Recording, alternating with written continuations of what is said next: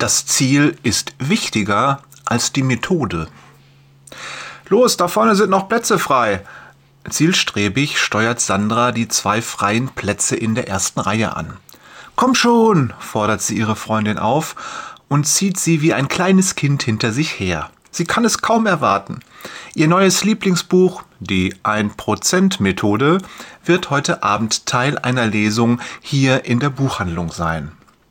Aufgeregt nimmt sie die Werbebroschüre, die auf dem Stuhl liegt, und zeigt sie Kerstin. Hier, schau mal, du weißt doch, wie ich mir immer mehr Gelassenheit gewünscht habe. Mit diesem Buch kann es endlich klappen. Du und gelassen? lacht Kerstin. Wie soll das denn gehen? Du bist doch ein echter Wirbelwind.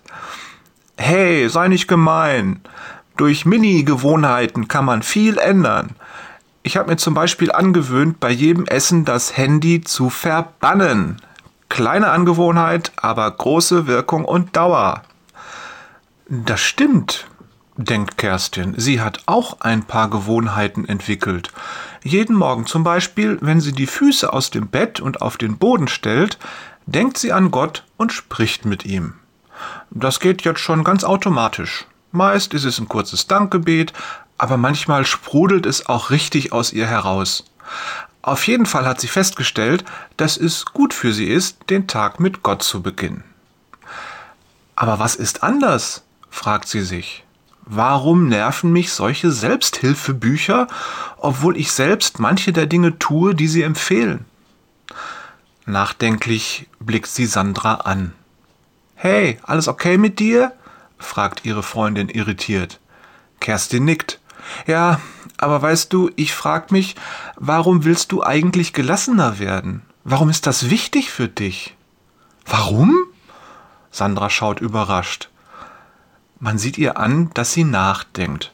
Hm, ich denke, weil mein Leben dann besser wird. Ich meine, es ist doch gut, wenn man einfach gelassen und ruhig an die Sachen herangeht, oder nicht? Ja, das ist gut, bestätigt Kerstin lächelnd. Sie liebt es, wenn ihre Freundin so herrlich direkt und ehrlich ihre Gedanken ausplaudert. Nachdenklich blättert Kerstin durch den Werbezettel, der die 1%-Methode anpreist. Ganz schön vollmundig, denkt sie.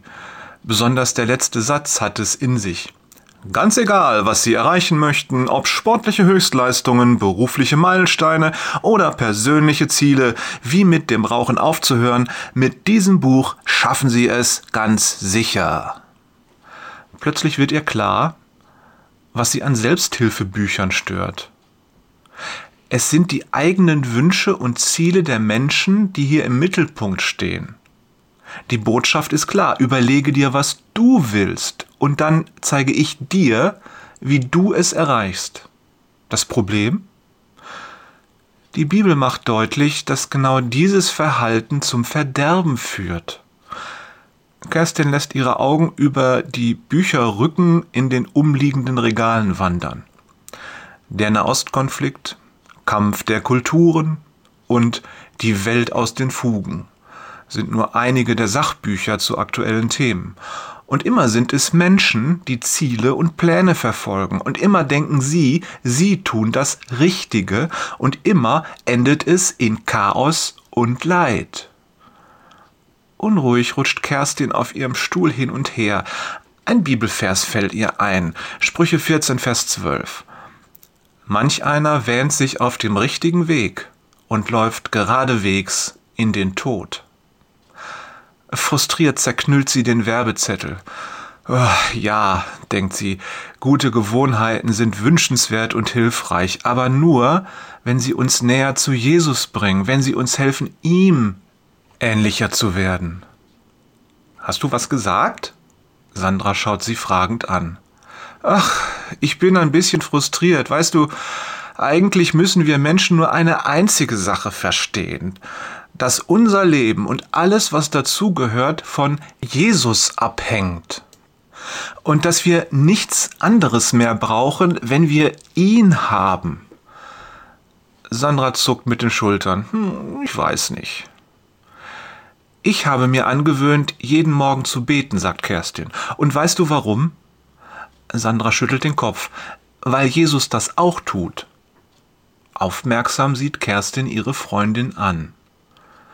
Markus 1, Vers 35 steht, am nächsten Morgen stand Jesus vor Tagesanbruch auf und zog sich an eine einsam gelegene Stelle zurück, um dort allein zu beten. Früher wollte ich auch solche Sachen wie mehr Geld verdienen oder einen Marathon laufen. Ich hab's auch erreicht, aber es hat mich nicht glücklich gemacht. Habe ich's geschafft? Dann kam einfach nur das nächste Ziel, das nächste, was ich will, Kerstin streicht sich durch die Haare. Es war nur ein riesengroßes Rattenrennen. Weißt du, was ich jetzt will? Sandra schüttelt den Kopf. Ich will Jesus ähnlicher werden. Sie sieht Sandra an, dass sie auf dem Schlauch steht und nicht weiß, was sie sagen soll. Weißt du, was daran so toll ist? Ohne auf eine Antwort zu warten, fährt Kerstin fort. Ich will es nicht für mich, ich will es für andere Menschen. Mein großer Traum ist es, dass ein anderer Mensch zu Jesus findet, weil er in mir etwas gesehen hat, das er auch haben will. Und das ist kein Rattenrennen, denn es kann immer wieder passieren und macht jedes Mal wieder glücklich. Sandra nickt bedächtig mit dem Kopf. Vielleicht kommt das bei mir auch noch mal. Wer weiß, so begeistert wie du bist, Kerstin nickt und legt ihren Arm um Sandra. Ein motiviert wirkender Mitdreißiger in blauer Jeans und gelber Weste tritt vor das versammelte Publikum. Na, dann lass uns mal gucken, vielleicht können wir ja tatsächlich was lernen. Kerstin knufft ihrer Freundin in die Seite. Liebe Grüße von Jörg. Das Ziel ist der Weg und hat einen Namen, Jesus, Peters und Thorsten, das Ziel ist das Ziel und hat einen Namen. Jesus, Wader.